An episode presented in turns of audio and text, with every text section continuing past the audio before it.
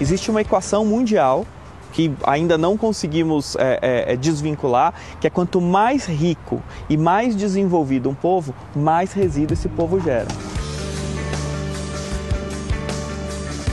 O que é que o mundo, o que é que o planeta, o que é que o Brasil vai fazer com o lixo que produz? Essa é uma discussão importante, talvez urgente, mais urgente do que você em casa pode imaginar.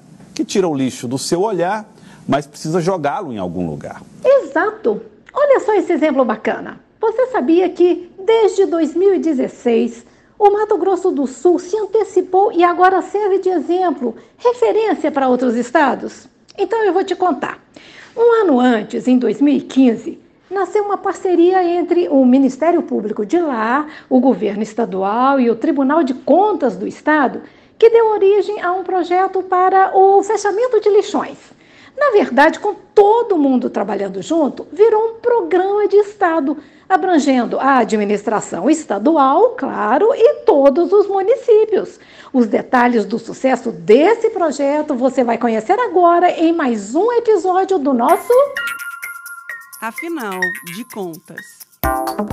Bom, como eu disse, quando prefeituras participam, a gente logo pensa em aterros compartilhados compartilhado. Mas como assim? Aterros compartilhados é o que o estado do Mato Grosso do Sul está fazendo, é o que o governo federal vem defendendo e é o que acontece na maior parte do mundo. São soluções que trazem economicidade para que os municípios façam sua disposição final. Então, hoje é muito mais econômico e ambientalmente melhor você o que? Ter aterros é, compartilhados do que cada município fazer o seu próprio aterro. Mas por que é tão importante arranjar uma solução? Acontece que o descarte de resíduos nos lixões pode ser tão perigoso para as pessoas quanto uma pandemia. A prática pode gerar muitas doenças sérias e contagiosas, além de promover a disseminação de ratos, baratas e moscas nas casas e comércios ao redor. E ainda que o problema regional seja muito grande, nada impede que isso também se espalhe e atinja as grandes cidades. Bom, daí você pode estar perguntando: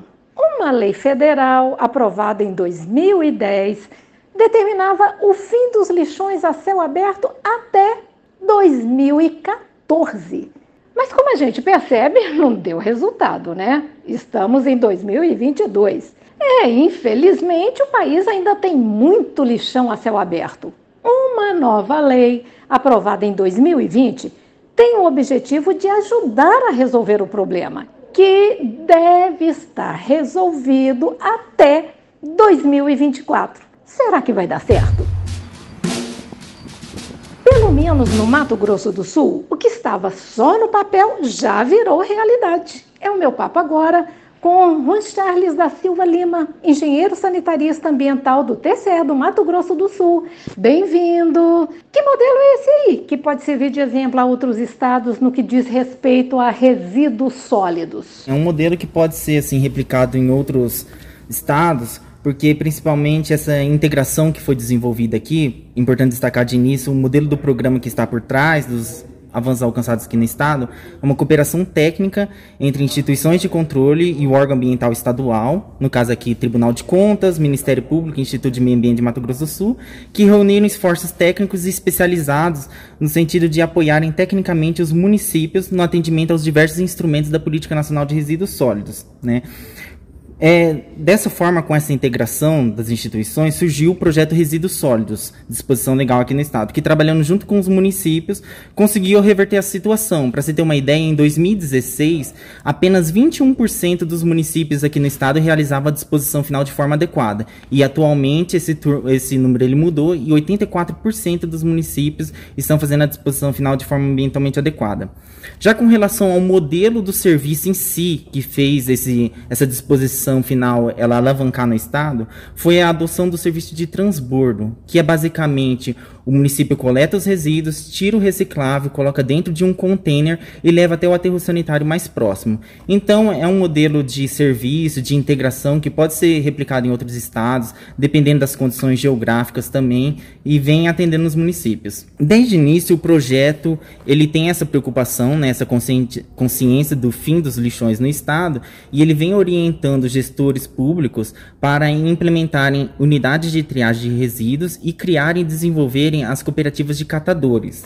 É, uma relevante frente de trabalho do nosso projeto Resíduos Sólidos, disposição legal, é a, o apoio para a implantação do sistema de logística reversa estadual que vem propiciando resultados interessantes no nosso estado. Inclusive, nós temos atualmente entidade gestora de fabricantes de embalagem e indústrias que tem vindo subsidiar as cooperativas no estado que abrangem esses catadores, né, dando mais dignidade e maior renda para eles. Bem, eu diria que é de extrema importância, sim, a conscientização da população, em especial, por exemplo, na parte da coleta seletiva, né, para segregação dos recicláveis, que é o que vai atender as cooperativas de reciclagem, né, e vai reduzir o montante de resíduos que é encaminhado para o aterro sanitário. Então, vai reduzir esse custo do transporte, do transbordo. E uma outra frente também de conscientização diz respeito à implantação da taxa de lixo, que é o que vai ajudar a subsidiar essa destinação final ambientalmente adequada, que vai garantir a sustentabilidade econômico-financeira do serviço. Então, conscientizar a população sobre a necessidade dessa taxa é de suma importância.